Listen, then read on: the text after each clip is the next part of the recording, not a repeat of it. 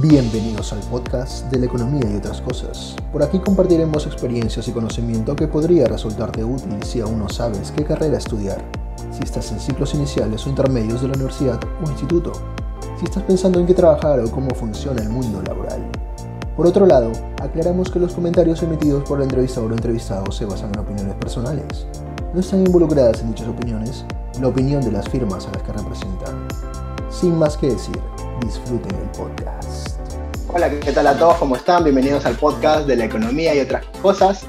Eh, hoy en día ingresamos a los navegadores como Google, ingresamos a nuestras aplicaciones, ingresamos a las redes sociales. Quería enfocarme en la publicidad, en el contenido que te aparece, por ejemplo, en Google. Y por eso hemos tenido como invitada el día de hoy, o tenemos como invitada el día de hoy a Leslie Lugo, quien se desempeña como Analytical Lead en Google.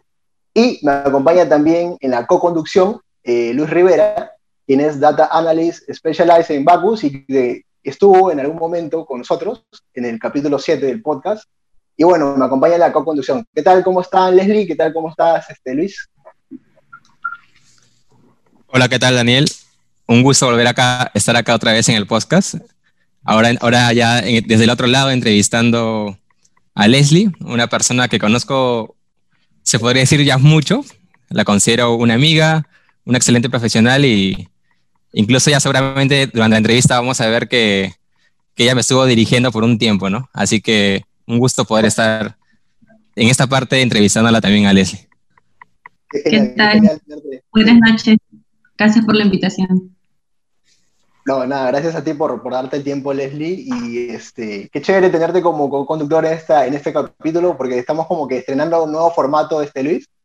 Digamos, este formato, y qué chévere tenerla a Leslie, quien, quien está trabajando ahorita en, en, una gran compañía, y pues queremos saber bastante, a mí me interesa bastante saber sobre este mundo, y por eso quería empezar justamente por lo que hace, por el background que, que ha este, podido obtener de, en Google desde hace más o menos ya cuánto tiempo llevas ahí en Google trabajando, Leslie.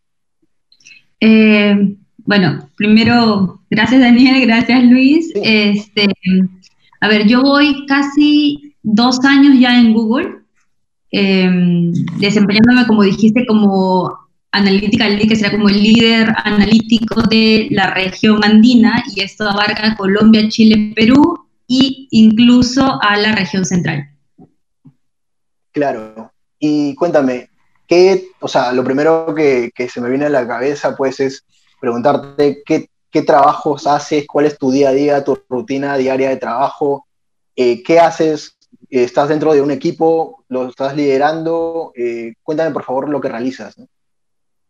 Ok, un, un, analytical lead es como un consultor interno en la empresa, ¿sí? Em, básicamente en países pequeños como el de nosotros, eh, lo que existe es, eh, Google tiene el equipo de ventas, de básicamente grandes clientes.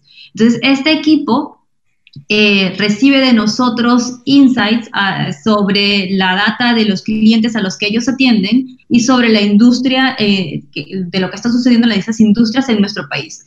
Nosotros proveemos esta información hacia ellos y hacia los clientes que atienden para ayudarlos a invertir mejor básicamente, ayudarlos a invertir mejor y llegar a sus metas de ventas en el mundo digital, ¿no? Entonces, eh, lo que yo hago eso, y lo que yo hago es básicamente análisis de datos. Claro, man, Sí, porque eh, en algunas conversaciones previas que tuvimos, por ejemplo, este, me comentabas de que eh, aquí en Google Perú al menos se está enfocando más en eso, ¿cierto? En el análisis y ser como consultores para otros negocios, de por ejemplo en qué producto invertir, o qué producto le conviene, o sea, mostrarle los reportes de cómo está yendo el mercado y poder, según eso, este, tomar una decisión, ¿no? Entonces, básicamente aquí en Google Perú y en este, de repente la región se enfoca más en eso, ¿no? No es tanto de crear este, modelos predictivos o de repente eh, entrarle a la inteligencia artificial o machine learning, sino es otro tipo de trabajo. O sea, a ver, la, inteligencia artificial o machine learning está en general en, en todo Google. O sea, cualquier persona que trabaja en Google te va a poder hablar de machine learning porque digamos que eh, Google está formado a partir de eso. Pero cómo utilizamos la, la inteligencia artificial es lo que hace que los equipos sean distintos. Entonces, aquí tenemos al equipo de ventas en Perú, de grandes clientes. Em, tenemos al equipo de cloud también que está creciendo mucho, eh, pero nosotros no desarrollamos los productos de Google para Machine Learning. Esos desarrollos de los productos, o, por ejemplo el algoritmo de búsqueda de, Search eh, o de YouTube o Waze, eso no está en nuestra región, eso está más en, Estados Unidos básicamente, en donde está el equipo de ingeniería, por así decirlo, así, así, así se les llama. Em, y yo soy parte de un equipo regional, o sea, digamos que personas como yo también están en Colombia, también están en Chile, y formamos parte del equipo eh, de data y análisis. ¿Y solamente ves parte de Perú o, en general? no, claro, yo estoy en Perú, pero mi soporte es para toda la región andina y la región central. Entonces yo hago análisis de la industria, perdón, perdón, yo hago análisis de la industria que yo veo, que yo, yo veo básicamente telecom, y tecnología, y eso veo para los grandes anunciantes en todos estos países. ¿Y, ¿Y cómo es la relación con otros países? Hay un aprendizaje, bueno, el hecho de que trabajes con la región, supongo que hay un aprendizaje continuo y mutuo entre, entre regiones, entre países, ¿no? Solamente poniéndote un caso, yo también, yo también trabajo en toda la región y tenemos como una relación con diferentes países y, y un aprendizaje mutuo. No sé si podrías contarme, contarnos esa parte. Sí, claro. Em, en Google eh, hay mucha colaboración, ¿no? Eh, de hecho, la empresa misma fomenta esa colaboración. Por ejemplo, yo eh, asisto a las reuniones de los equipos de ventas con regularidad para poder saber qué es lo que se está haciendo o este cliente qué es lo que espera hacer y muchas veces las cosas que funcionan en un país trato de replicarlas en otras. Eh, para ver si esto funciona o proponerlas como una buena práctica para, para, realizar. Entonces, hay mucha colaboración en, en los países. Sí. Y, bueno, a mí eh, se, me, se, me, ocurre, ¿no? Em, ¿Cómo fue ese paso de Telefónica? Porque estuviste antes en Telefónica, antes de, estar, de entrar a Google, estuviste en Telefónica, ¿no? Eh, sí. ¿Cómo fue el paso, ¿no? Este, de reclutamiento de Telefónica Google? O sea, ¿cómo, cómo es el proceso de, ingreso? ¿Cómo te, ¿Cuánto duró? Este, ¿Cómo fue el proceso en sí? ¿Tuviste que viajar? Este, ¿Las entrevistas fue eh, videollamada? ¿Cómo, ¿Cómo fue más o menos eso? No, no tuve que viajar, las entrevistas fueron por videollamada. De hecho, a mí me. Yo, yo, no postulé directamente porque yo no sabía del puesto aquí. Eh, así que mi jefe no me puede odiar, no estaba buscando trabajo. Lo que pasó fue que me escribieron por LinkedIn. Eh, me escribieron y yo en principio no sabía, como te dije en algún momento, no sabía que Google estaba en Perú. Eh, y bueno, apliqué, ¿no? Apliqué, tuve una entrevista primero con recursos humanos, fue una entrevista en inglés y estudié. estudié para inglés, pero yo para esto ya venía con, yo, yo regresaba y Luis no me dejara mentir porque Luis trabajó conmigo. Yo me fui cinco semanas a Londres a estudiar inglés. Entonces yo justo volvía y tenía un poco más de confianza en el nivel de inglés. O sea, no es que lo hablaba bien, pero tenía la confianza para poder llevar una conversación. Entonces yo tenía la confianza para poder tener una conversación larga en inglés, que sin ese viaje, por ejemplo, yo no lo hubiera podido hacer. ¿no? Entonces, este, digamos que tuve ese viaje, luego me dijeron la entrevista, eh, eh, me preparé porque evidentemente las palabras que usas en un viaje no son las mismas en una entrevista, ¿no? Me preparé, estudié y, bueno, después de esa entrevista con recursos humanos, cuando pasas esa, pues ya empiezas a, tener entrevistas con el resto de personas que ya están más involucradas en, en el rol que vas a desempeñar, ya sea tu jefe directo, el jefe de tu jefe, o eh, roles similares en toda la región. Entonces, sí, de hecho, tuve varias entrevistas, cuatro más, eh, con gente de Argentina, Brasil, también de Perú, este, y todas fueron en inglés en su mayoría, algunas eh, partes en español, pero la mayoría en inglés. Ah, man, ya. ¿Y, cuánto duró todo el proceso, ¿no? Desde el inicio que te conectaron, por, que te escribieron por LinkedIn hasta que ya ingresaste como, como colaboradora, A ver, mi proceso habrá durado como un mes eh, de, entre idas y vueltas. Em, eh, digamos, que hasta, digamos que hasta la gente que me, que me entrevistó dijo, sí, Leslie es una de las personas que podría entrar, ¿no? Porque ellos tienen que ponerse de acuerdo, ¿no? Pero después hay un proceso que sale, que sale de, digamos que sale de, de, de, la región o sale del país en donde se está reclutando, ¿no?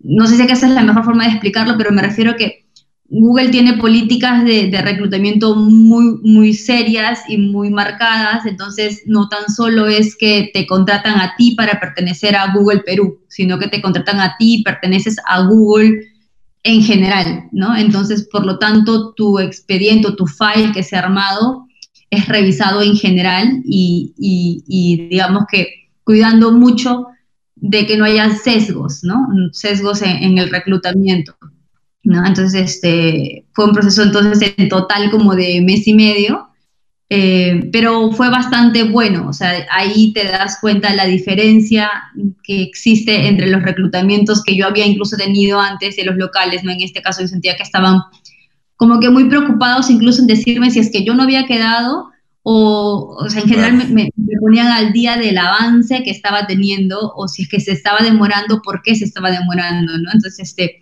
yo me sentí bastante, bastante acompañada en el proceso justamente eso, bueno, quería preguntarte también, ¿no? ¿cuál es la diferencia entre una entrevista tal vez local y una entrevista de una, de una gran empresa, ¿no? Como Google. Pero bueno, ya creo que la contestaste y me, me quedó claro. Pero quería saber también, durante la, durante la entrevista que, que, tuviste con Google, que me mencionas que duró aproximadamente un mes y medio y tuvo como cuatro fases, ¿cuál consideras que fue el principal, o sea, la experiencia, una, una experiencia que hayas tenido en, esa, en, esa, en ese mes y medio de entrevistas o que tú consideras que fue algo bien, retador, no sé, tal vez contestar o, no, pues, sé si tuvieron alguna dinámica o algo.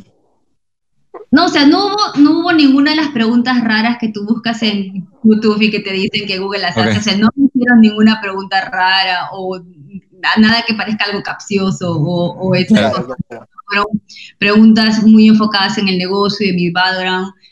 Eh, para mí lo más difícil fue, eh, no era contar mi experiencia laboral, porque eso es algo que... que tu día a día, claro. Y, y, lo venía haciendo. El tema era contarlo todo esto en inglés, ¿no? Entonces, sí salía agotada de las reuniones porque me implicaba un mayor esfuerzo, ¿no? Eh, y además que hubo un día que tuve como tres entrevistas seguidas entonces fue como una hora y media, casi dos, entre las pausas y esto, casi dos, hablando en inglés, entonces eh, fue, fue, fue, fue pesado, pero bueno, terminó, terminó ¿no? Este, claro, claro. pero, claro, Entiendo. disculpa, ¿te cayó a pelo el hecho de que hayas ido a, a Londres a, a, poner en práctica tu, tu, el idioma, ¿no? ¿O es que ya, ya estaba planificado o fue el destino? Como que te cayó pelo de que hayas ido a Londres a, a practicar, ¿fue por estudios? o, por viaje? No, no, no, yo fui por, por estudios y la verdad es que cayó perfecto. O sea, yo no lo planifiqué, no estaba buscando trabajo. Yo me fui a Londres en julio, volví en a finales de agosto y estas entrevistas empezaron en octubre, más o menos. Claro, claro. Y estabas continuando estudios eh, en la rama en la que, la que este, te desempeñas más. Bueno, yo me fui a Londres solo a estudiar inglés. Ah, man, claro, claro, claro. Y hablando justamente sobre eso, ¿no? De, este, de tu carrera, eh, tú eres ingeniera estadística de profesión. Sí, ingeniera estadística de la UNI. Exacto, ingeniera estadística de la UNI, igual que, igual que Luis. Y, cuéntame, este, en ese paso en la experiencia universitaria, eh, ¿cuándo te diste cuenta de que lo que tú ahora haces iba a ser, iba a ser tan demandado por el mercado, en el mercado peruano o ya a nivel mundial este, por las compañías, ¿no? El tema de, por ejemplo, no has aplicado todavía acá en, Google, me comentas, este, el Machine Learning o la inteligencia, inteligencia artificial, pero sí lo has hecho anteriormente en otras compañías. Eh, ¿Cuándo te diste cuenta de que eso iba a ser muy, muy, muy demandado el día de hoy, ¿no? Durante la carrera.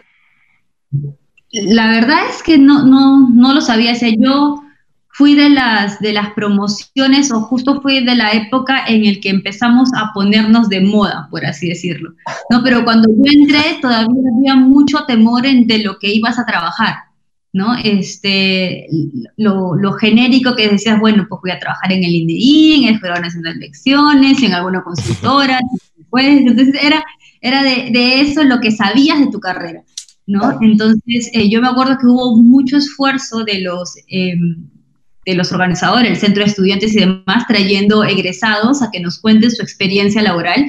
Y estos egresados ya habían estado trabajando en otras empresas que no eran estas las que te había dicho, o ni en el Estado, que ya eran más este, empresa privada, ¿no? y eh, destacaban pues Telefónica, destacaba eh, la SUNAP, que igual era como que medio, medio privado o medio público. Eh, entonces, como que ya, ya veías algunos casos que sí estaban eh, teniendo mucho mayor éxito fuera de lo tradicional que había sido aplicado la, los profesionales, lo que se había dedicado los profesionales de nuestra carrera, ¿no? Entonces, eh, sin embargo, aún pues no había el auge que, que hay ahora, ¿no? Claro. E, en ese, la banca también está así como que impulsando sus áreas de este, inteligencia de negocios en ese entonces. Poco, pero sí estaban. Estaban empezando, pero era poco. Sí, porque Más tuviste un... telefónica. Claro, claro, las telco, ¿no? Entonces, pero tuviste un paso por, por este, una entidad financiera, ¿cierto? Donde ya de repente aplicabas ya esto. Sí, yo de hecho empecé a practicar en el BCP. Estuve unos años ahí, luego estuve en Interbank. De ahí pasé a Telefónica, ahí cambié de, de rubro de estar en banca como cinco años a estar en telco como otros cinco años y luego ya cambié a una empresa de tecnología que sería Google. Claro, claro. Y me llama la atención, en estas compañías sí es donde aplicaste eh, algún tipo de grado ya en, Machine Learning, en, los procesos de trabajo, en los proyectos, con tus equipos. Este, ¿Dónde crees que, en cuál de estas compañías aplicaste en mayor cantidad día a día eh, más este tipo de, herramientas, ¿no? Bueno, definitivamente en Telefónica hicimos muchísimas cosas eh, eh, relacionadas a, modelos, ¿no? Porque en, los anteriores trabajos habíamos hecho también modelos y sí, pero también se hacían análisis, ¿no? Análisis estadísticos, el hecho de eh, la banca es un, es un negocio un poco más tradicional, que ha ido cambiando, ¿sí? pero eh, teníamos mucha rigurosidad porque además está normado, ¿no? Tú no es que puedas dar un crédito sin que se siga lo que está normado por la SBS o incluso por eh, normas este, internacionales, ¿no? Entonces, eh, salir un poco de eso no, es fácil, ¿no? En cambio, en una telco, el riesgo es más controlado, ¿sí? Y em, tiene mayor diversidad de productos también. Entonces, ahí, y justo trabajé con Luis en el último año que yo, que yo estuve ahí, pero trabajé cinco años ahí, y hacíamos los modelos eh, de propensión a la compra, a, a, la baja, bueno, los últimos años me dediqué más a la baja, segmentaciones, eh, pero pues Camin, clusters, jerárquicos y todas esos, esos, esas técnicas que ustedes ya deben conocer mucho, mucho más, ¿no? Claro, Leslie, ahí un poco llegando, bueno, a este punto que ya estamos hablando de las técnicas y todo, bueno, que en verdad es una parte bien dura, ¿no? Bueno, conocimiento duro, bueno, de estadística, matemática, pero algo que siempre me asombró a mí estando y trabajando contigo era que tú tenías una gran capacidad de gestión. Y creo que una vez conversando contigo, bueno, en, varias reuniones que teníamos, este, incluso ya, ya, no solamente fuera de lo profesional, sino también como patas, tú me, me, me, comentaste que te sirvió mucho la experiencia que tuviste, por ejemplo, en Interbank, ¿no? Donde, donde trabajabas con el área de campañas, por ejemplo. Y entonces a mí me gustaba bastante que tú podías mezclar la parte técnica y también la parte de gestión. No sé si podrías hablarnos un poco, un poco de lo importante que es esto, ¿no? tal vez para un conocimiento duro como la matemática o la estadística. Sí, y, gracias Luis, y qué bueno que te, que te acuerdes. Digamos que eh, durante toda mi, mi, mi, primera parte, eh, trabajando con la parte más dura y más técnica eh, de procesamiento de datos, eh, me di cuenta, y, en específico en, en Interbank, que normalmente o muchas veces eh, mis clientes internos, que eran los equipos de marketing, no necesariamente aplicaban el modelo que yo había hecho, ¿no? Yo había hecho un lindo modelo de propensión al préstamo, ¿sí? Para que la gente pueda aplicar un préstamo personal, pero el, equipo de producto, el dueño, el, que define cuál es el precio del producto, en qué canal se vende y demás, no necesariamente estaba entendiendo mi supermodelo de regresión logística con splitwise, cortada y mis betas estadísticamente significativos. Entonces, no estaban entendiendo nada y evidentemente me daba cuenta que, que si es que ellos no lo entendían, no lo iban a usar y no lo entendían porque les iba a afectar. O sea, si es que ellos vendían más o si es que ellos vendían menos, les afectaba directamente a la cuota que tenían que llegar, porque eso es lo que pasa. Los equipos que somos como consultores no tenemos una cuota de ventas, pero el equipo de ventas, que son los que usan nuestros modelos, sí. Entonces, evidentemente hay un temor de, oye, de repente empiezo a vender menos, ¿no? Entonces, ante lo desconocido, mejor no, ¿no? Entonces, em, lo que pasó en Interbank un momento era que teníamos muchos modelos, pero no necesariamente eran usados. Entonces hubo un momento en que decidí, bueno, el jefe decidió que íbamos a empezar a darle mayor soporte a la parte de campañas y no necesariamente a modelos, sino que íbamos a ir como que en, pasos, ¿no? Ir evolucionando, digamos, en esa curva de, eh, del business intelligence, ¿no? Que primero vas viendo qué pasó en el pasado y luego estás viendo qué está pasando ahora y luego en el futuro y luego predices y luego eres capaz de, de, de, dar una receta, ¿no? esa curva que todos conocemos de Business Intelligence. Entonces, eh, en esa curva todos empezamos a hacer modelos, ¿no? A todos nos chocó porque evidentemente éramos ingenieros estadísticos y todos queríamos hacer modelos, ¿no? Eh, como, como muchos, es como, quiero hacer un modelo y si es que no es un modelo, entonces no quiero, no quiero ese trabajo. Entonces nos, nos chocó, pero yo aprendí muchísimo, aprendí muchísimo porque estuve más cerca del negocio, pude entender realmente cuáles eran los puntos eh, importantes para ellos. Entendí que yo era, o sea, que el modelo que yo sacaba era parte de un todo y que todo ese resto de cosas eran importantes para finalmente tener un impacto en el negocio. Que incluso no podía ser un modelo tan bueno que podía ser simplemente algo bien, que está bien, eh, pero ya estaba generando un impacto. Entonces, eh, con, eso que aprendí eh, y que me sirvió un montón, yo decidí estudiar marketing, ¿no? Porque sentí que, igual, por más que había llevado mis cursos de gestión en la uni y demás, sentía que aún me faltaba más, ¿no? Entonces, este, estudié marketing y para mí eso fue una, una, revelación en mi vida, ¿no? O sea, eh, probablemente haya sido de las pocas personas con un perfil técnico que se van a estudiar algo mucho más eh, soft, ¿no? Em, como marketing, que tiene que ver con comunicación, que tiene que ver con, con la publicidad y demás, pero para mí me, me, me sirvió muchísimo. Y eso es lo que he tratado de transmitir al resto de la gente que ha trabajado conmigo que nosotros somos una parte y que todo el resto de cosas importa y sobre todo el impacto que terminas dando, ¿no?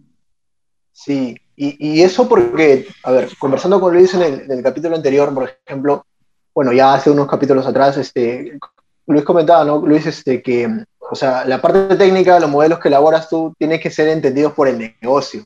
¿No? Entonces, este, de repente, eso también es una, em, una motivación o una, este, de repente una motivación para la persona que elabora como ustedes, que son más de la parte de ingeniería estadística, que, elaboran estos modelos, para poder estudiar otras cosas que les ayuden a entender el negocio, ¿no? Por ejemplo, marketing, como yo lo entiendo, es más de estrategia comercial, de toma de decisiones, de negocio, entender negocio para poder eh, que la persona en la que te diriges te vuelva a comprar.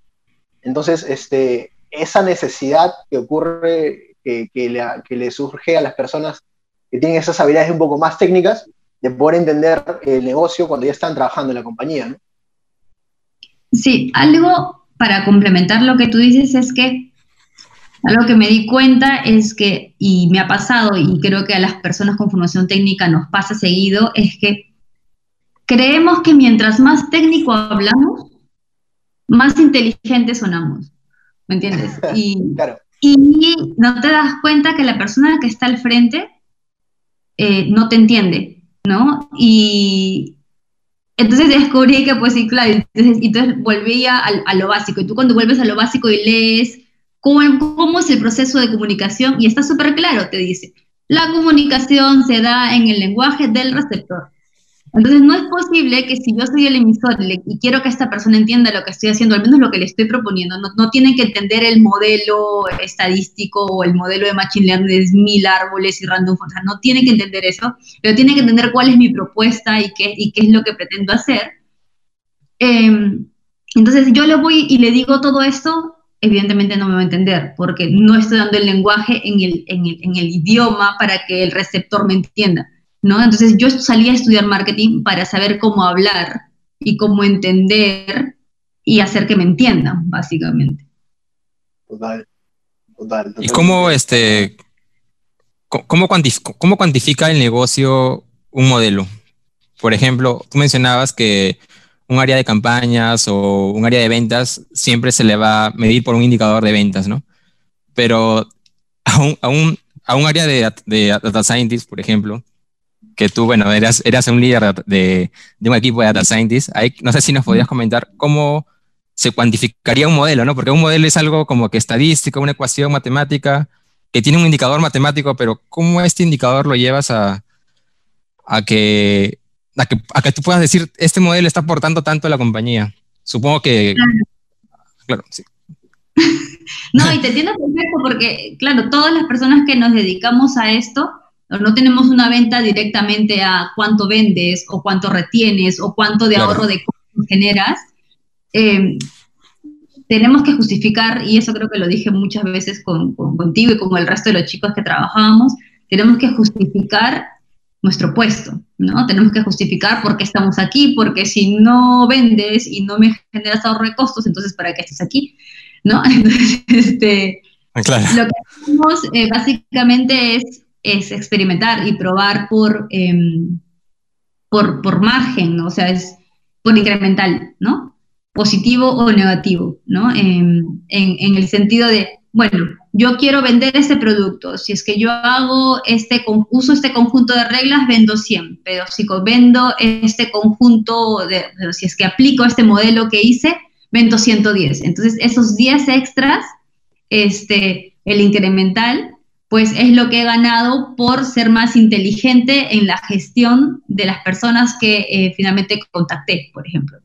O por el contrario, cuando mirábamos eh, prevención de bajas de, clientes, decimos, bueno, pues si normalmente mis clientes se van 100, ¿no? Pero si es que yo hago una gestión inteligente de los clientes que me importan retener y solamente se van 90, pues ya hice que no se vayan 10, entonces el 10 es mi incremental, bueno, negativo, claro. es hablando de que no queremos que se vayan, pero es el incremental que yo logré retener gracias a que fui, entre comillas, más inteligente al usar este modelo.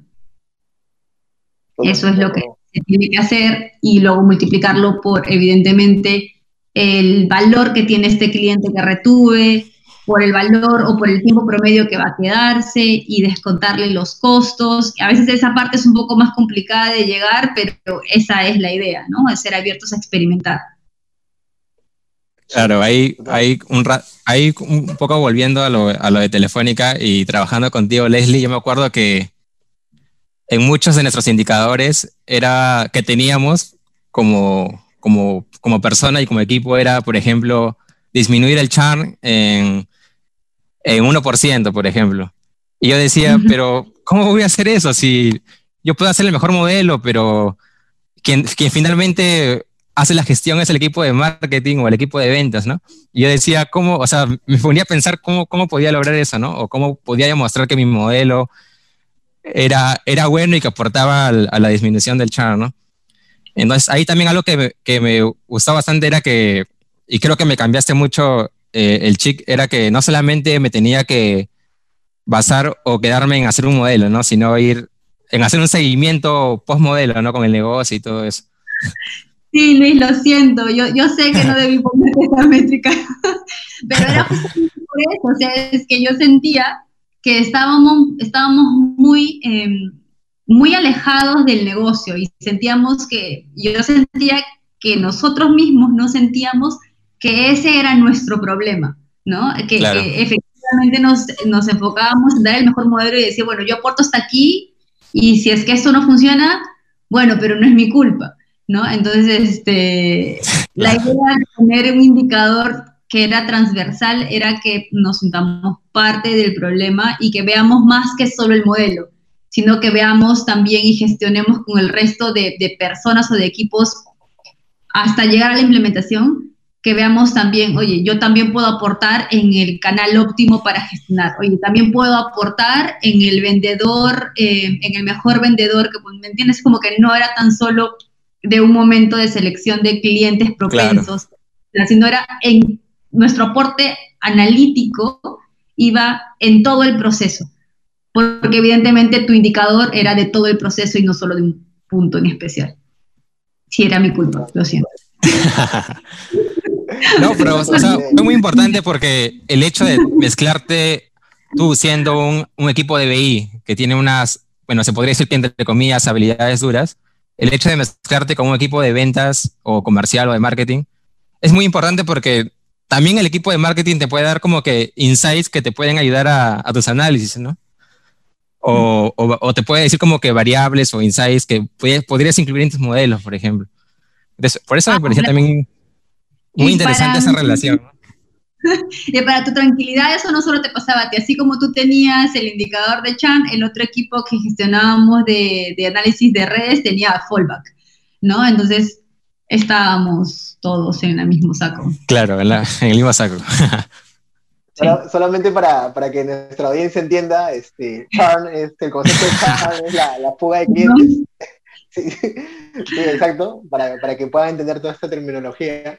Y nada, este, oye, qué paja esa experiencia que acabas de comentar, ¿ah? es, es este, valiosa. Em, quiero, quiero consultarte, ya que tú has aplicado este, todo esta, este concepto que es, se ha vuelto muy de moda, el tema de machine learning, el tema del, en estos procesos, este, ¿qué, qué, tanta, ¿qué tanto futuro le ves al mercado peruano, o sea, en las compañías que están utilizando este tipo de herramientas para añadirlos a sus procesos, agilizar, optimizar la venta, ¿no? ¿Qué tanto futuro le ves y porque es reciente y muy de moda aquí, al menos en Perú, ¿no? Pero en otros países ya se ha utilizado hace buen tiempo. Y acá está más enfocado a lo comercial, por ahora quizás. Sí, digamos que ahora está muy enfocado más, de hecho, en lo comercial, aunque no. En los bancos, eh, en la parte eh, también de, cobranza y medición de riesgo, eh, pero más está enfocada en la empresa privada a, eso, a eso quería llegar. Em, definitivamente la empresa privada es la que ha sacado mayor partido de estas tecnologías que de hecho existen hace mucho con distinto nombre, ¿no? Porque cuando hacemos una regresión lineal es una forma de aprendizaje de máquina. ¿No? Solamente que el término machine learning se ha puesto últimamente o hace que cinco años o cuatro años de moda, pero digamos que el concepto de empezar a aprender del pasado para predecir el futuro viene de ese muchísimo tiempo. Entonces, eh, yo veo muchísimo futuro. Eh, ahora, con, digamos que con, con la libre o con, sin el impedimento de de toda la arquitectura que se necesita para elaborar estos procesos, pues yo siento que hay un enorme desarrollo que, se, que, viene y eh, también de parte del gobierno, ¿no? De hecho, con esta pandemia, no necesariamente en nuestro país o nuestra región, pero han habido muchos países que han utilizado estas, estas herramientas para eh, poder predecir o para poder mitigar la propagación de COVID. Entonces, de todas maneras, están habiendo muchas más aplicaciones que solamente en el sector privado. Hay demasiado potencial. Y bueno, ah, yo estoy feliz de que, de que en uno de los mensajes presidenciales escuché por ahí hablar de integración de datos, bases de datos. Eh, eh, yo estaba feliz porque era la primera vez en mi vida que escuchaba al líder de mi país hablando de un tema tan tecnológico. Entonces yo creo que estamos lejos aún, pero que sí sabemos que es bueno y que hacia, hacia ahí vamos. Por ejemplo, ya que mencionas lo de la pandemia y todo ello, eh, como en las recientes noticias hablaba de la curva y todo esto en base a predicción y todo ello, entiendo de que hay cierto perfil de ingenieros de estadísticos o estadísticos en general que se enfocan ya en el estudio de eso, ¿no? Este, como cualquier otra carrera que tiene sus distintas ramas, eh, también hay ingenieros específicos que se enfocan en el estudio de ese tipo de cosas, ¿cierto? Sí, existe la bioestadística que de hecho se dicta en la, en la Cayetano. Manja, manja, claro, claro. Y sí, pues este, todo ese tema que en algún momento toqué con, con Samuel y estábamos conversando ahí, pero, pero es otra especialización. Obviamente la carrera de estadística tiene como que es multidisciplinaria, ¿no? Está de varias ramas. Y bueno, tú, este, Leslie, mencionaste, bueno, en el, en el, BCP, en el BCP como que viste parte así de modelamiento, luego en Interbank como que te fuiste a la parte de campañas, luego ya en Telefónica viste lo que es ya manejar un equipo de data scientists, y luego ya, en, bueno, en Google ya estás enfocándote en la parte como que más de marketing, de ventas, ¿no? ¿Qué, no sé si, qué otro rubro o qué otro, o en qué otro sector, este, tú, tú estás interesada tal vez o te gustaría, no sé, te, te, da la curiosidad de poder más adelante, quién sabe, poder incursionar, ¿no? Dado que la estadística, bueno, es multidisciplinaria, ¿no? Bueno, primero voy, voy a hacer la, la aclaración que a lo mejor no terminé de contar todo, pero eh, bueno, en, en el BCP se hacíamos modelos, hice algunos eh, modelos. En Interbank estuve en campañas, pero luego, no terminé esto, pero en, en, ese momento cuando las cosas empezaron a ordenarse un poco mejor, empezamos a hacer modelos nuevamente. Okay. ¿sí? Y luego entré a Telefónica. Y bueno, algo que me, que me llama la atención a mí es el Internet de las Cosas. Así que yo espero en algún momento eh, poder empezar a hacer análisis ya no de data, de, de, comportamiento de personas o de gente, sino más bien de, de todos estos nuevos artículos smart que se están empezando a crear y que están generando también mucha data. ¿no? Entonces, este, sensores, tu lavadora, hasta tu reloj, que es de lo más usual, por ejemplo, que, que, que podrías relacionarlo, ¿no? Pero sí, creo que en un momento eh, como esto sigue creciendo, también van a necesitar gente que empiece a hacer análisis de estos datos, ¿no? Claro, con el, fin de, con el fin de elaborar modelos de recomendación, o sea, recomendadores.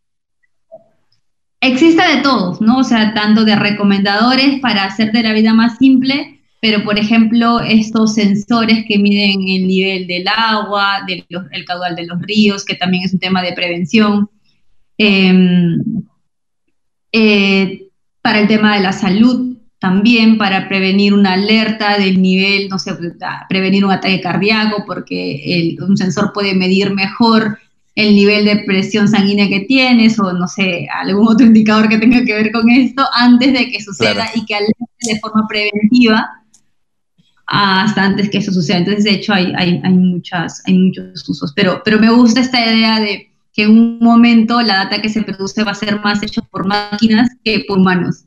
¿No? Entonces, eh, eso bueno, es algo que me llama la, la, atención. Sí, aparte de las actividades rutinarias que estás haciendo ahorita en, en tu chamba en Google, eh, estás dentro de otros proyectos aparte, que, que, que te, no sé, que de repente tu jefe te, te, asigne o que se presenten por ahí y, y tú puedas participar. Eh, no sé si me puedes hablar de eso o que hayas tenido anteriormente, no necesariamente ahora, sino en, otra, en otras compañías. Sí, bueno.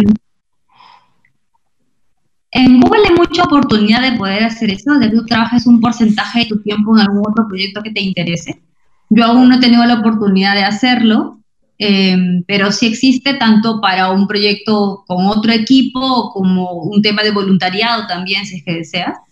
Eh, es una de las formas de hacer voluntariado. Hay otras formas de hacer voluntariado también. Eh, pero em, en Telefónica eh, trabajé bueno, en muchos proyectos, pero uno de los proyectos más retadores para mí, que, bueno, que no tienen que ver con el tema de voluntariado, que también estuve bastante metida, fue con justo algo que, que, mencionaba también Luis, ¿no? Que es eh, que otros rubros, que por ahí que no fue que, que yo, yo me interesé, pero que me llegó, me llegó solo, fue la parte de análisis de redes, ¿no? Em, y ese fue un reto bastante grande porque yo de redes, pues, no sabía nada, ¿no? Eh, de cómo funciona la red 3G o la red 4G y empezar a hacer, empezar a hacer analítica de datos de las antenas eh, o analítica de, la experiencia de red que tiene un usuario, pues fue bastante eh, distinto a lo que estábamos acostumbrados a realizar.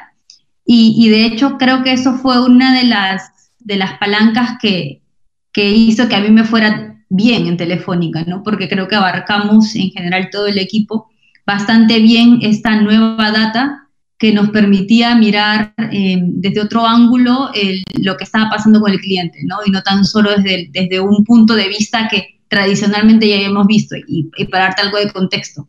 Siempre habíamos visto el comportamiento de un cliente, siempre teniendo en cuenta todas las políticas de confidencialidad y demás. O sea, para mí no era Daniel, no era Luis, era simplemente alguien, ¿no? Este, habíamos visto desde el punto de vista comercial, ¿no? Eh, analizamos su comportamiento em, de esta persona, pero nunca habíamos visto qué es lo que le estaba pasando cuando experimentaba nuestro servicio, ¿no? Si es que se le caían las llamadas, si es que no podía navegar, si es que tenía una navegación muy lenta, si realmente estaba conectándose a la red que debería conectarse. O sea, digo, si tú tienes un celular que soporta una red 4G y tienes un chip que soporta la red 4G y estás en una zona que tiene 4G, que sabemos que es mejor que la de 3G, tú deberías navegar en 4G. Entonces, había distintos motivos que hacían que esta persona no navegue en la mejor red para ellos, que podía ser un tema de señal, un, tema de,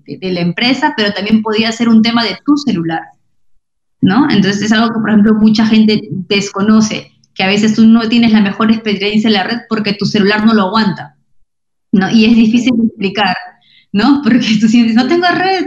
Es un problema, crees que es un problema de la empresa y a veces es de tu celular. Entonces, este, em, entonces, esa parte, entender cómo funcionaba todo ese mundo y ya no era un soporte mío y yo había estudiado estadística, sí, ah, pero había estudiado marketing, entonces yo siempre estuve como que orientada por ahí, pero en este caso me tocó trabajar con un equipo de redes, ¿no? Que básicamente ingenieros en telecomunicaciones básicamente. ¿no? Entonces, este, fue un proyecto bastante interesante que al final eh, dejó de ser proyecto y terminó siendo parte de mis funciones, ¿no? O sea, yo era eh, la que llevaba la, analítica para la prevención de la baja, que eso era más con marketing, y redes, que eso era con el equipo de redes y con el equipo de marketing porque analizábamos cómo impactaban estos, esta experiencia de la red en una salida del cliente, que era un tema que le importaba también a marketing. O sea, empezó como proyecto y ahí Luis todavía no existía. y ese proyecto lo empecé antes, eh, años antes, y después cuando dejó ese proyecto y se formó a ser parte de, de, mi rol, es cuando se forma este equipo y Luis forma parte de mi equipo, ¿no? Entonces Luis era de los que integraba la data que tradicionalmente utilizábamos para predecir el comportamiento, el futuro comportamiento de un cliente, y también le añadía esta nueva data que estábamos encontrando, que nos hablaba de la experiencia de la red, para ver cómo impactaba en los modelos de, prevención de baja o de churn que Luis hacía, por ejemplo. Sí, Claro, comenzó como un proyecto, como mencionas, pero ya luego formó un equipo, ¿no? El cual ya tú, el cual ya Leslie ya lideraba, ¿no? Y bueno, fue este también como que, como mencionaba, ¿no? Este, acá en Perú, la, siempre nos este, la unidad de análisis para mayormente en todas las empresas es la persona, ¿no? Pero ahora la unidad de análisis tenía que ser la antena, se podría decir.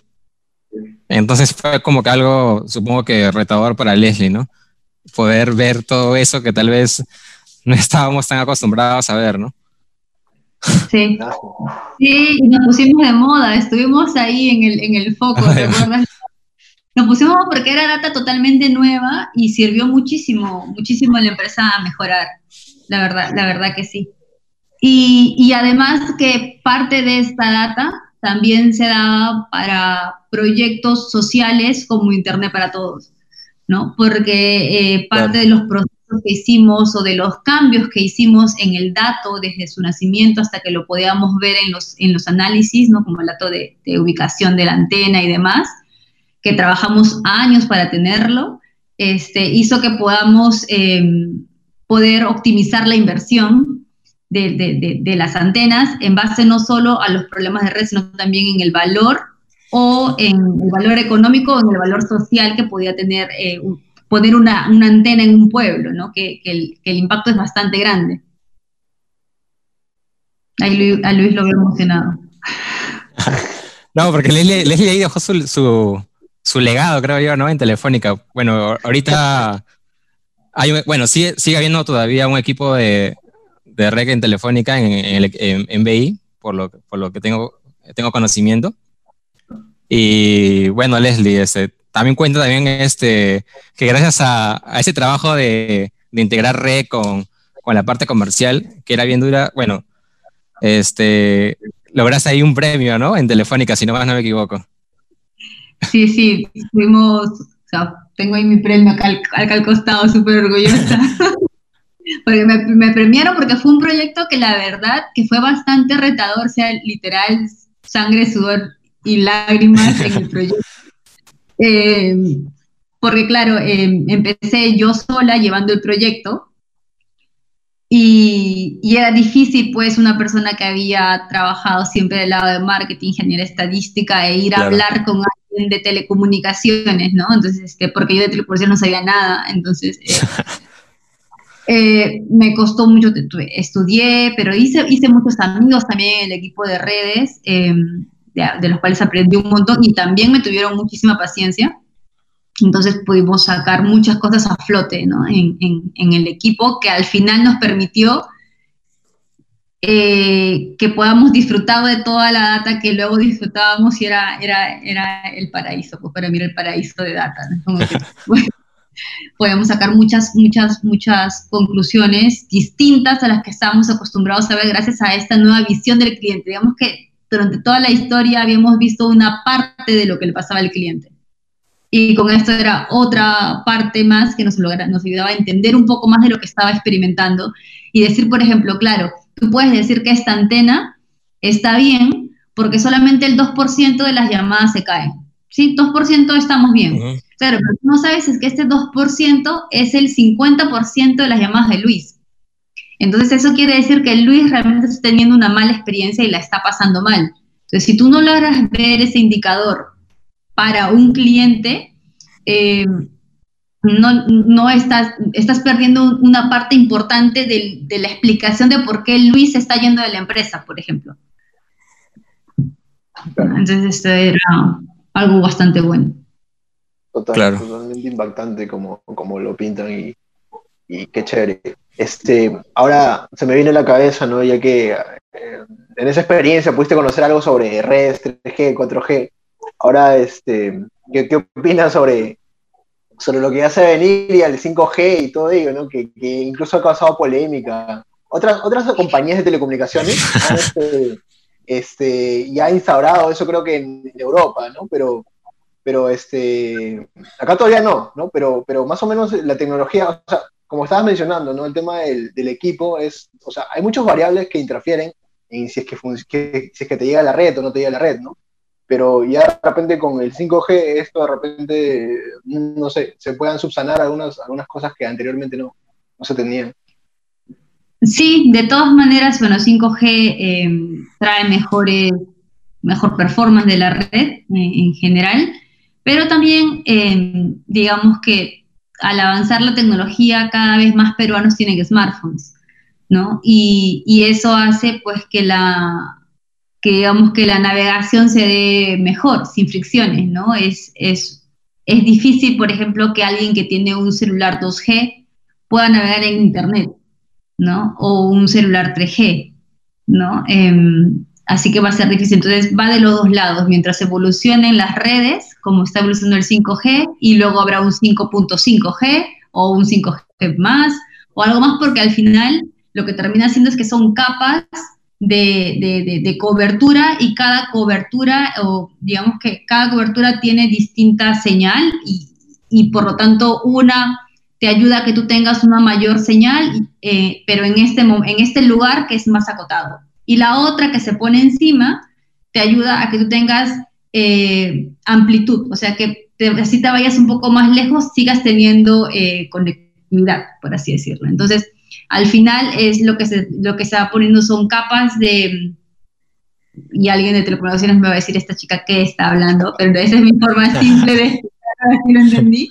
Son capas eh, de, de, cobertura para poder hacer, para poder cubrir lo mejor al cliente, tanto en los outdoors, en la calle, por ejemplo, como en el indoor, como cuando estás en tu casa y ¿Por qué? O en un edificio porque las paredes bloquean. Entonces necesitas otro tipo de ancho de, de, onda que sea de muy alta penetración para que pueda entrar a los edificios. Pero entonces en la calle necesitas algo que no tenga tanta penetración, pero que sí tenga mayor amplitud. Entonces, eh, es, eh, esos son el tipo de cosas que, que aprendimos ahí. Pero también va, va, va, em, va acompañado de tu celular, porque al final tu celular lo que tiene son antenas dentro para poder captar es por eso que a veces cuando tú compras un celular desde afuera y lo traes hacia o lo llevas hacia otro país, no necesariamente va a funcionar porque las antenas que tienen no es compatible con el tipo de red que tú tienes, ¿no? Eh, incluso hay muchos eh, celulares, muchas empresas que, por hacerlo más barato o, demás, empiezan a quitar antenas y los hace menos compatibles, y no solo con la red móvil, incluso con la red Wi-Fi, ¿no? que tú dices, oye, pero ¿por qué no tengo internet de alta velocidad en mi celular? Y dices, bueno, pero es que te resulta que si tú lees bien las especificaciones mucho más técnicas, tu celular no tiene compatibilidad con la red Wi-Fi de mayor velocidad, solamente con la básica. Entonces, por eso que no tienes. Pero eso es muy difícil de explicar, ¿no? Y no necesariamente vemos esas características cuando te compras un celular.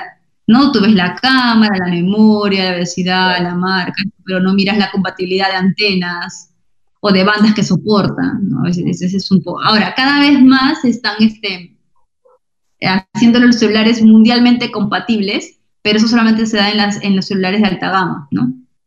Hay muchas otras variables. Sí, sí. voy a hacer mi casa súper fuerte, voy a ponerle doble ladrillo y demás, evidentemente va a ser más difícil que la red llegue, ¿no? Sí, total, sí. Tiene mucho sentido. Este, bueno, ya para, para, ir con algunas preguntas de remate, me, me gustaría consultarte, eh, ahora, ya que estás este, en esta nueva modalidad de trabajo y todo ello, ¿qué cosas te agradan de tu trabajo y qué no te agrada tanto? Aunque me parece difícil que chambeando en Google, no sé, de, la idea que yo tengo, que te agrade todo y que sea muy difícil que no te agrade algo. Entonces, no sé, cuéntame por favor, este, qué te agrada mucho de tu trabajo y qué no te agrada tanto, ¿no? De repente. Normal, lo puedes decir ya, si no le editamos normal. el que dice algo fuerte le editamos. No, a mí me gusta mucho trabajar en Google, la verdad es que es una, es una súper empresa. No pude haber caído en una mejor empresa para trabajar en durante pandemia, la verdad. Em, nosotros ya estábamos acostumbrados al teletrabajo, como, como les comenté al principio, mi equipo es regional, entonces hay algunas personas que están en Colombia, otras personas que están en Chile y son parte de mi equipo, o sea que los veo todas las semanas y hablamos con regularidad porque son parte de mi equipo, no solo que están basados en otro país. Em, igual con los equipos que yo atiendo, con los equipos de venta, eh, también están, son, son de todos estos países, entonces este, tampoco es que lo vea. Entonces, me gusta porque me da, me da libertad el teletrabajo. Este, ¿no? Uno tiene sus cosas que hacer, te puedes programar, en Google no es que te obligan a sentarte y estar y cumplir con tu horario, necesariamente es más bien por un tema de objetivos y cumplimiento, entonces eso, es súper chévere. Y para mí la pandemia no es que trajo tanto cambio porque ya ya trabajaba de, de, forma remota, por así decirlo, porque mi equipo además era regional. Eso es una de las cosas que me gusta. Otra cosa que me gusta y me gusta mucho sería la principal, de hecho, es que la cultura de toma de decisiones basadas en datos y machine learning y la analítica y todo esto en lo que estamos metidos, está muy, es muy del ADN de Google, ¿no? Entonces, eh, si antes, eh, y me ha tocado en algunas empresas o con algunos equipos, he tenido que ir como que a defender ¿no? ¿Por qué tomar una decisión basada en datos es importante, ¿no? Y, tener conversaciones duras y, y, probar que efectivamente esto es algo mejor de lo que se está haciendo y probar y medir y una vez y dos veces, ¿no? Es como vas a pelear literalmente contra el mundo a decirle que esto es bueno.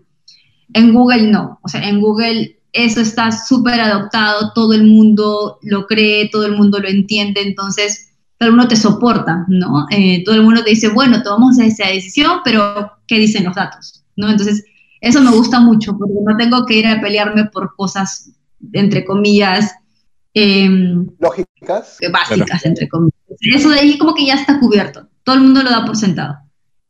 Bueno, eso. Eso, eso, eso a mí me gusta mucho. Em, Genial, genial. Mucho que son como los análisis, ¿no? Que haces y demás, pero hay otras cosas que también hay, que, que, son necesarias, ¿no? Como la reportería, por ejemplo.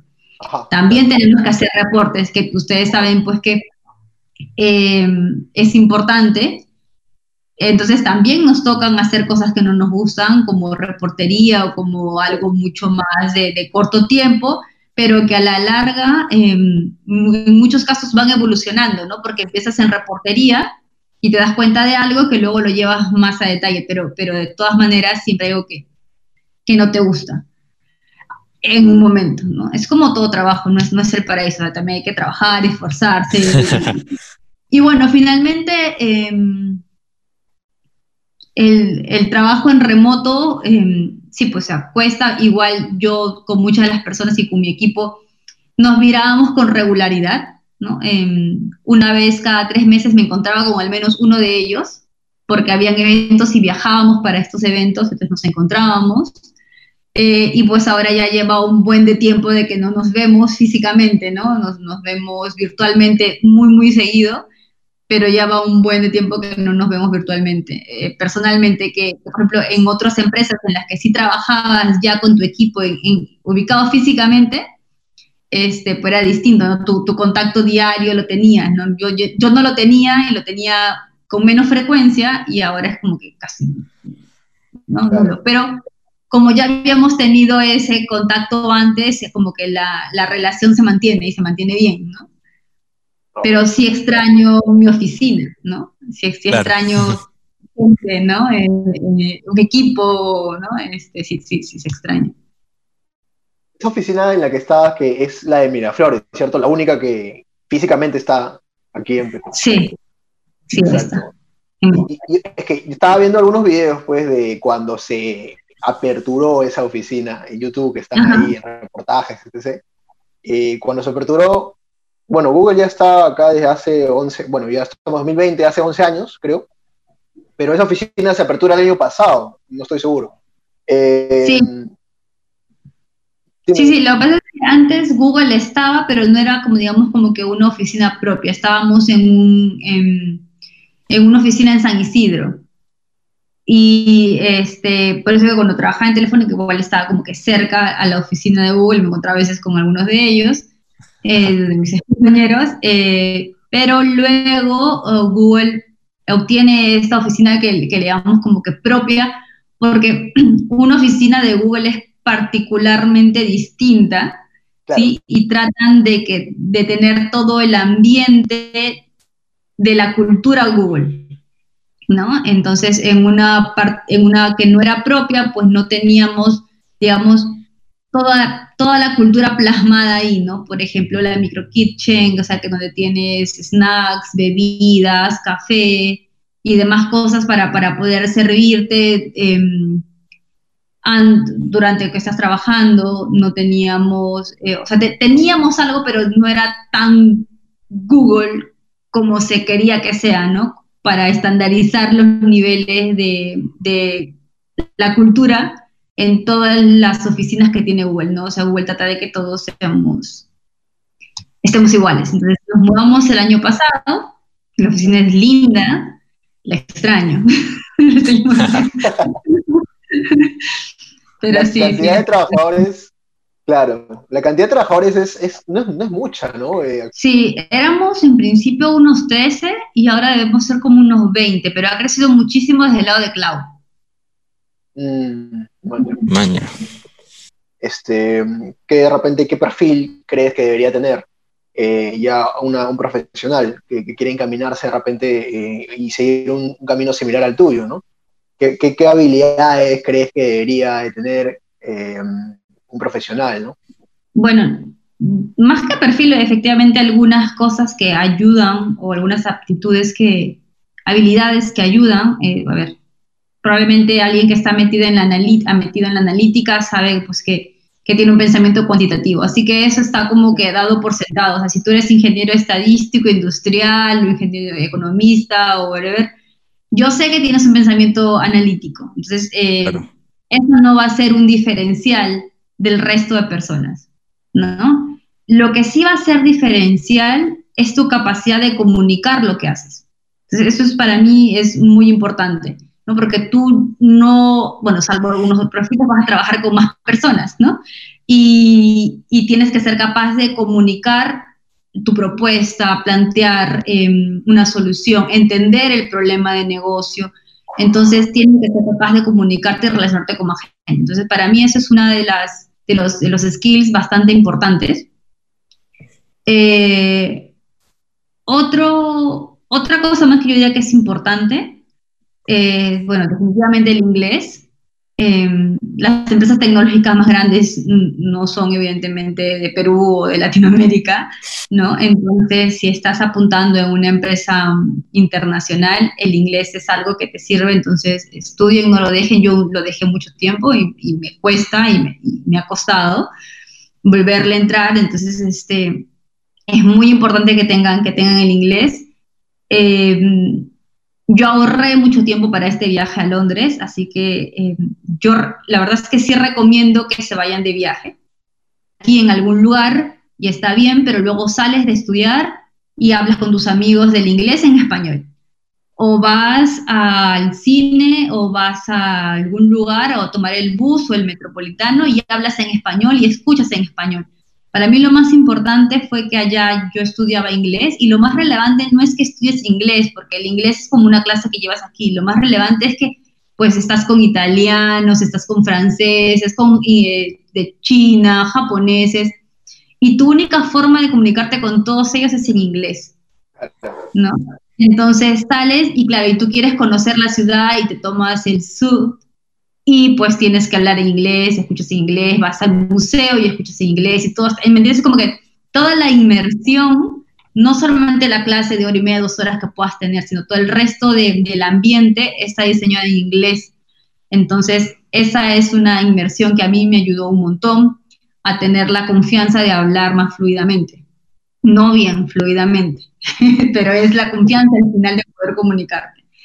Eh, lo otro es que yo creo que si es que eres una persona que está metida en el mundo del análisis, hay dos cosas que, son, que, van naciendo, ¿no?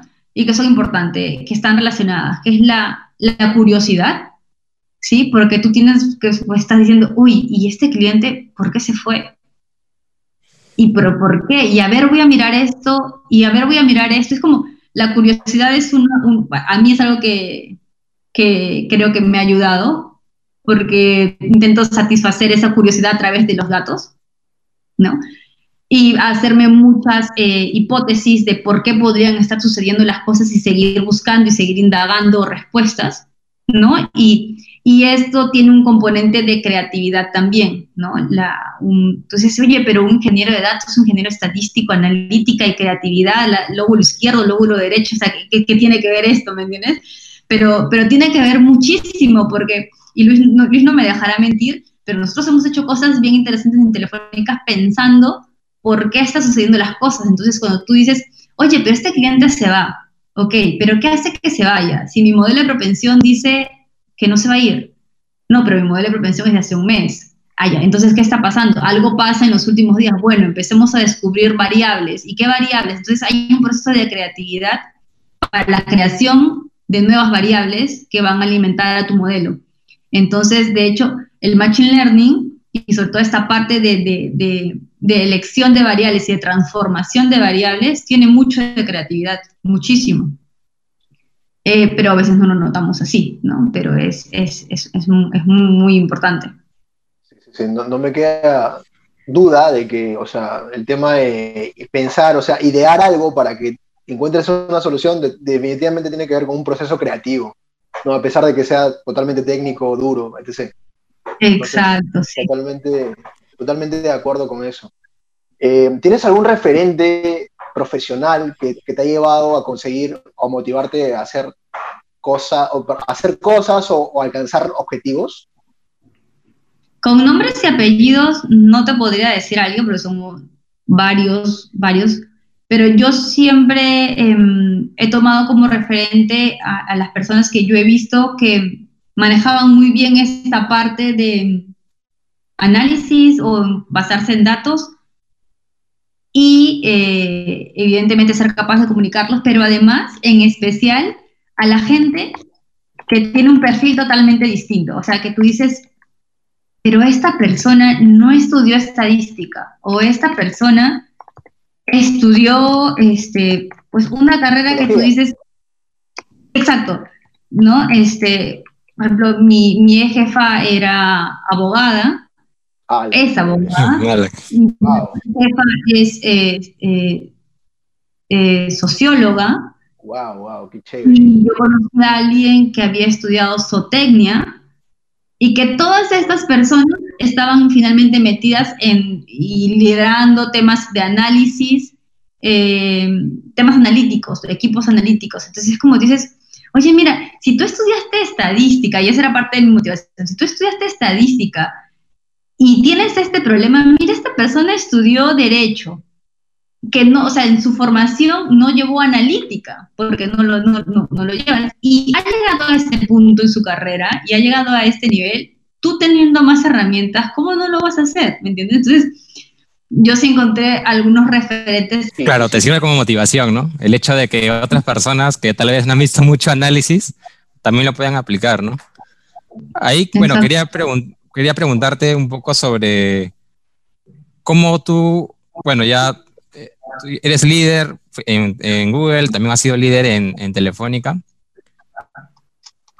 ¿Cómo conformas, ¿Cómo conformas un equipo analítico? ¿O qué perfiles debería tener? ¿no? Por ejemplo, si voy a, hacer algo hipotético, ¿no? Si te dijeran, si tú inicias en un trabajo nuevo y te dicen contrata a alguien, ¿qué perfiles tú buscarías en el mercado? No, no sé, ponte, ¿no? Un estadístico, un sistemas, alguien de marketing. Eh, pues definitivamente todas ellas tienen que tener pensamiento cuantitativo, todas, ¿no? Porque vamos a hacer un equipo de analítica, ¿no? El, punto, y, y, para esto, quitar algunos mitos, una persona que ha estudiado derecho o una persona que ha estudiado eh, otra carrera, no quiere decir que no tenga un pensamiento analítico, es otro tipo, no, basado como, nosotros en, este, en modelos estadísticos o en estadística o machine learning, pero igual es un pensamiento crítico, ¿no? Que, que tiene estos componentes de curiosidad, de entendimiento de negocio y pensar y, tener un pensamiento crítico. Entonces, todas ellas tienen que tenerlo de todas maneras, pero luego em, es súper importante que haya una persona que sea mucho más técnica, que tenga alguna, que tenga habilidad de comunicar también, pero que su fuerte sea más técnico. Y luego tener otra persona que sea, para mí de, de lo básico, ¿no? Porque de, ahí le podría poner todo el mix que tenemos, pues, del arquitecto, el ingeniero, el business, ¿no? pero, pero, para mí lo, lo, básico, si es que no cuento al ingeniero, el arquitecto, suponiendo que estos perfiles están en los equipos de, de sistemas o de, de IT, Suponiendo eso, que están ahí ya, porque son necesarios, em, y solamente me centro en un equipo que haga análisis, eh, estaría hablando ya de, de, data science y de business analysis, ¿no? De estos dos, básicamente. Eh, Leslie, ya para terminar, eh, la pregunta, bueno, más que todo, ¿qué sugerencia tendrías para nuestra audiencia, que son chicos estudiantes que posiblemente están estudiando ingeniería estadística o perfiles afines de repente, o que de repente no saben que van a caer en un área de inteligencia de negocios comercial, así como has comentado que hay perfiles muy distintos que, que terminan estudiando inteligencia de negocios o, terminan haciendo análisis como, como los que haces. ¿Qué, sugerencias este, para, para, esa juventud que actualmente está estudiando o ya va a ingresar al, mercado laboral? ¿no? Mm, si es que están estudiando, bueno, definitivamente el inglés. Es súper importante que lo lleven en paralelo, que no, lo dejen. Lo otro es que, bueno, si estás todavía estudiando, estás como abierto para probar y, ver a qué, a, qué, a qué rubro vas a ir, pero si es que conoces egresados o personas que, que ya acabaron en más o menos lo que te llama la atención, pues acércate a ellos y, habla y pregúntale em, qué es lo que hace, ¿no? Más o menos lo que tú estás haciendo, Daniel, ayuda un montón porque si es que yo no sé si quiero dedicarme a la investigación, que es una de las opciones, o si quiero dedicarme a la consultoría de, de este, no recuerdo el nombre, pero por ejemplo como Ipsos, como Arellano, investigación de mercados, ¿no? Entonces, eh, y lo otro que estamos hablando ahorita, que es la parte ya más de, de data mining, lo que era el machine learning y demás, este, entonces como que hay varias, varias formas, entonces te diría es acércate a los, a los egresados, acércate o busca este tipo de contenido para que puedas realmente ver qué es lo que a ti te llama la atención. ¿no? No, no todos van a ser data science, no todos tienen que ser data science, porque cada uno tiene distintas este, cosas que nos gustan. ¿no? Entonces lo importante es como que ir buscando, porque en un momento vas a tener que decidir, ¿no? Entonces es mejor decidir en base a, a conocimiento que has ido adquiriendo de, de, parte de otras personas, ¿no? Este, otra cosa más es nunca dejar de estudiar, o sea, el, el estudio en el rubro en el que estamos, eh, en general, esto va avanzando, siempre salen nuevas técnicas, no solo para el mundo de Machine Learning, en general, nuevas técnicas, em, nuevos estudios, nuevas fuentes de datos. Em, entonces, este, es bueno seguir eh, estudiando y, por ejemplo, mucha analítica en el mundo digital, que eso pues, dentro de sus opciones, ¿no? De empezar a hacer análisis del mundo digital, que, que, es algo que con COVID ha, ha, estallado y que son cosas que, por ejemplo, yo hago, ¿no? No necesariamente machine learning per se, eh, pero es también es mucho análisis eh, y toma de decisiones basados en datos de lo que sucede en el mundo online.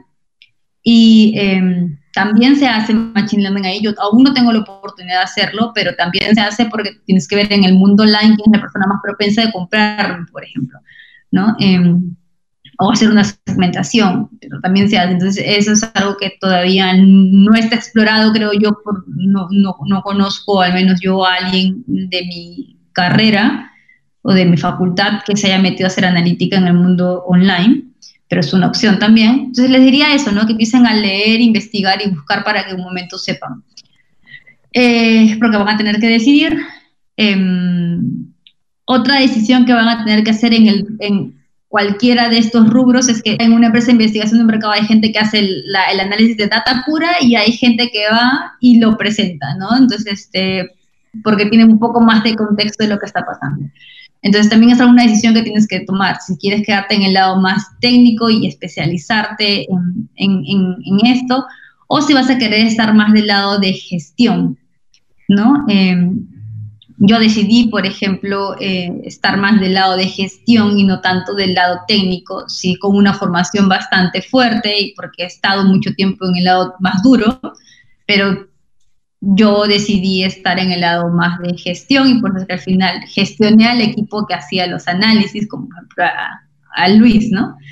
Em, y yo pues yo no iba a revisarlo, evidentemente, los códigos que están haciendo los chicos, ¿no? O sea, ya, no, ese no era mi labor, ¿no? Eh, básicamente era ver esto cómo se estaba usando, cómo se implementaba, qué fuentes teníamos y todo el proceso adicional que se tiene que seguir para que esto impacte en el negocio, ¿no? Entonces también es una decisión que se tiene que tomar. Hay gente que se siente cómoda haciendo solamente análisis y no queriendo gestionar, y está bien, pero tienes que en un momento decidirlo.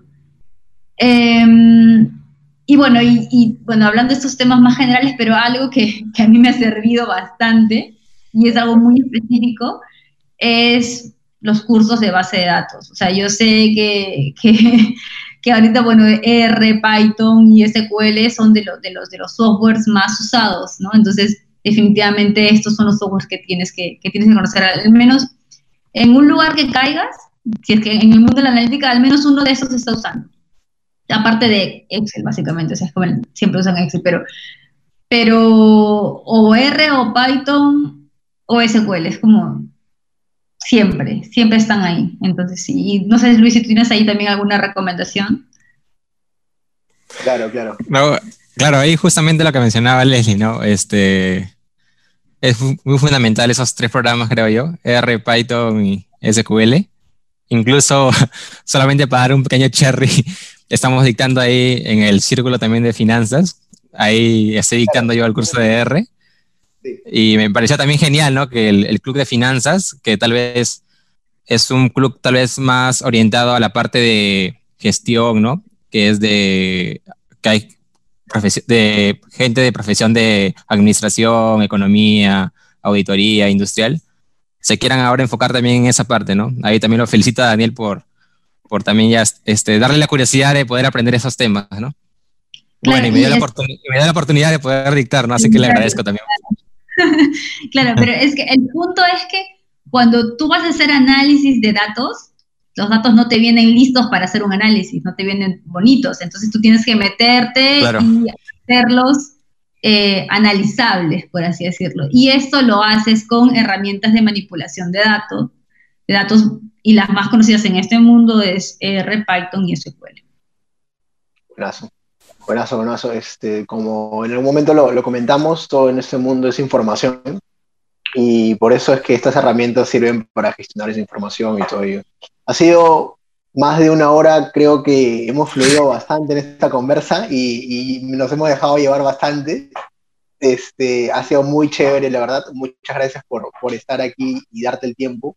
Muchas gracias también, Luis, por, por estrenar, digamos, esta, esta, este formato este, como, como, como co-conductor y, y, gracias por, por, por, esto. Espero que no sea la primera vez, quizás podamos estar más adelante ya tocando otro tema de repente, en otro formato y, y muchas gracias, este, Leslie, por, por, todo el conocimiento que nos has dado, por todo el, por todo el contenido que, que has, Así sea. has, comentado este, y por la experiencia ¿no? que, que, nos has, has, contado sobre, sobre tu background. De nada, Daniel, muchas gracias a ti, a Luis. Eh, y bueno, a los chicos que lo van a escuchar, eh, espero que les sea útil, básicamente, y, y nada, que, que se esfuerce, o sea, nada se consigue sin esfuerzo, o sea, a nadie nos han regalado nada, todo, todo hemos tenido que trabajar duro para llegar a donde estamos, entonces, eh, a trabajar, a trabajar duro, y ya está. Ha sido Leslie Lugo quien con sus conocimientos y experiencias eh, nos ha mencionado, nos ha, nos ha comentado sobre todo lo que es, y, eh, representa trabajar en, Google ¿no? y, la experiencia que, que ha ido este, llevando. Muchas gracias por este capítulo del podcast de la economía y otras cosas.